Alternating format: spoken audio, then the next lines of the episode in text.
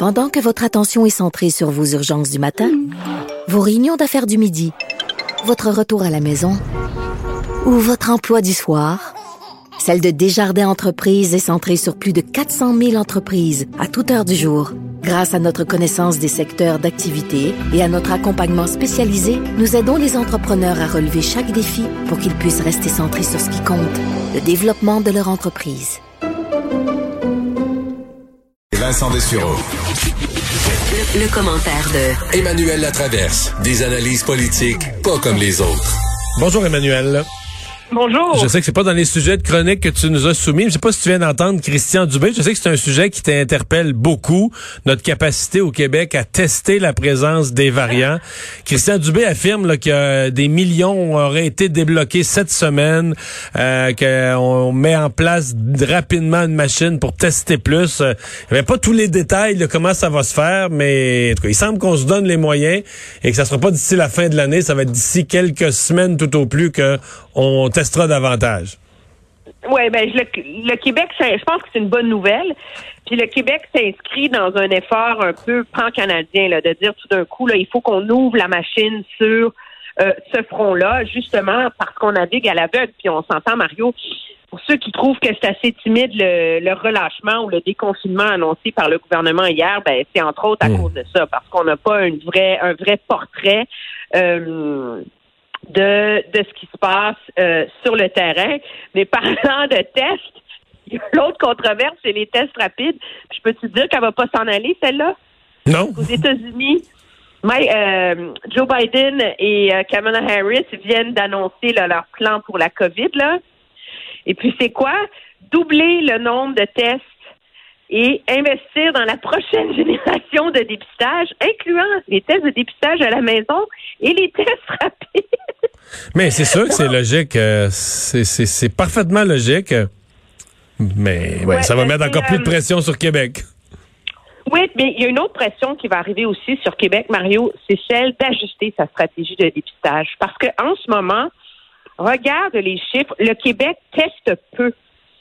Et c'est pas parce qu'on manque de tests, c'est pas c'est parce que les gens ne se déplacent plus pour aller se faire tester. Fait que, on est tout excités d'avoir eu 1000 cas ce matin. OK?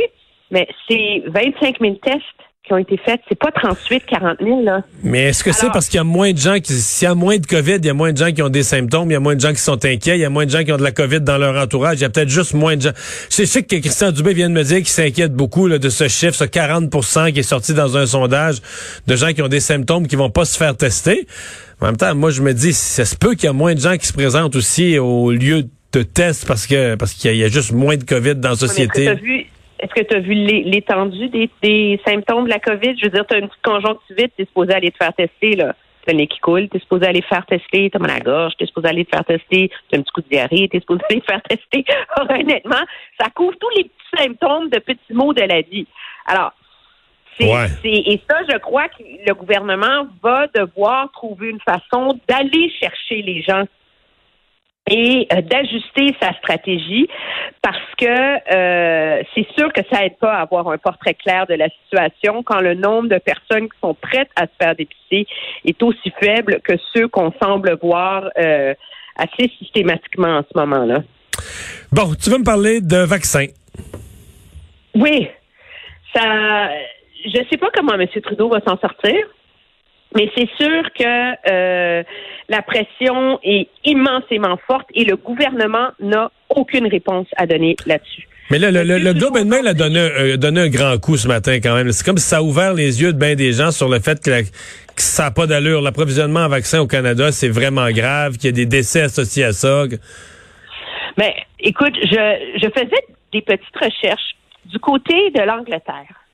On a commencé à investir dans se doter d'une capacité manufacturière. On avait commencé ça en 2018. Les libéraux étaient en- au pouvoir en ce temps-là. Les usines ne sont pas prêtes. À partir du mois d'avril, on a doublé l'argent sur la table pour que les usines soient prêtes et on continue à en construire. Morale de l'histoire, leur plus grosse usine de production de vaccins qui devait être prête fin 2022-2023 vient d'être prête et commence à produire des vaccins maintenant. Oh. Alors, on ne sort pas de cette logique que le gouvernement Trudeau a dormi sur la.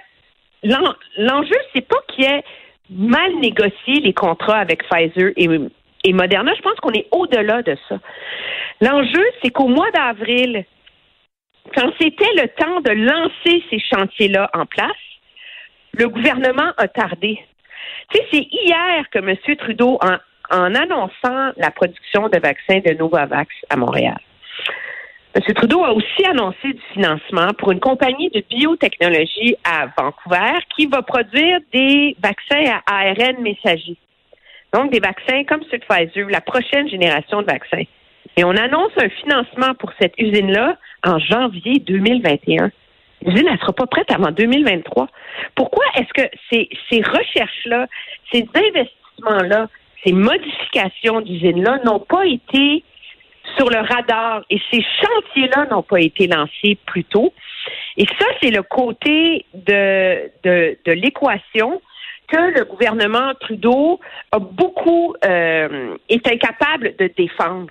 Je pense que les Canadiens comprennent qu'en ce moment, le Canada est otage des vaccins qui sont produits et relâchés au compte-gouttes par l'Union européenne. Il n'y a pas grand-chose qu'on peut faire. Le Japon sont dans la même situation que nous.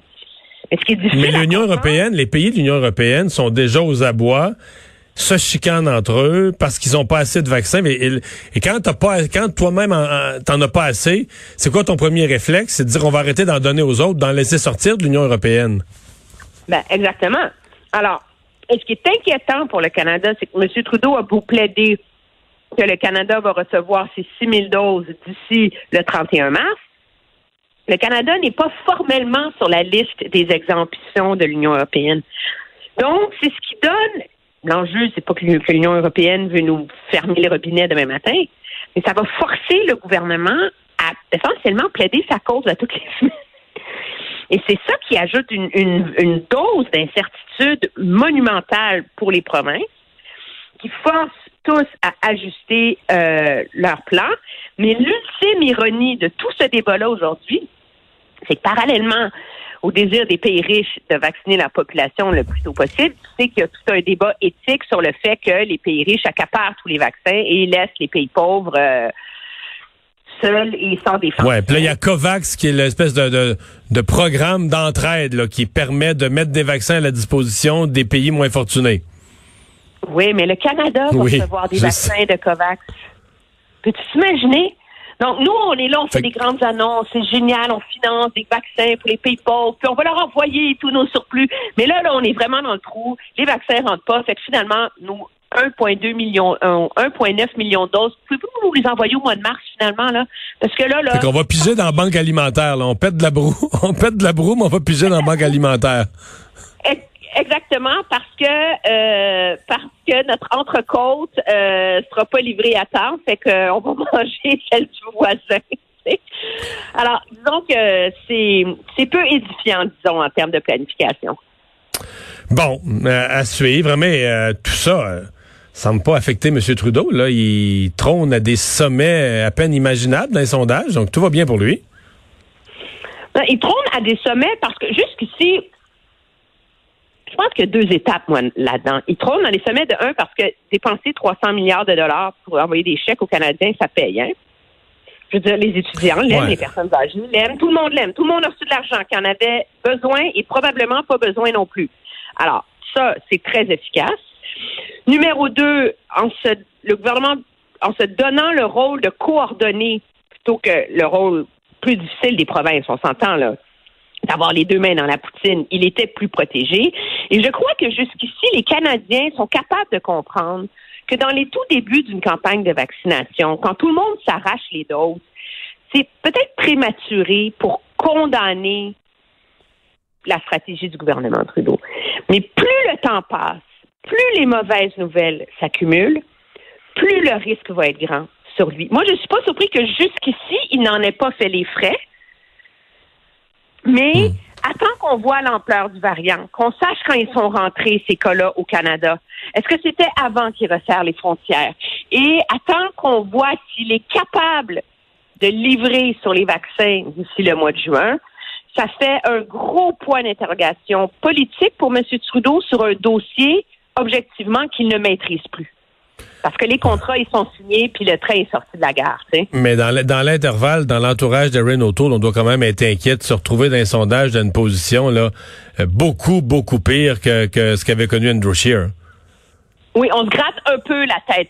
Moi, j'essaie en vérité de t'expliquer et de rationaliser oui, ouais, non, je comprends très bien les explications que tu me donnes, puis elles se tiennent. Mais, si t'es dans l'entourage de Renault Tool, t'as beau, t'as beau te dire ça, tu te grattes la tête pareil. Hey, merci Emmanuel. oui, énormément. à bientôt.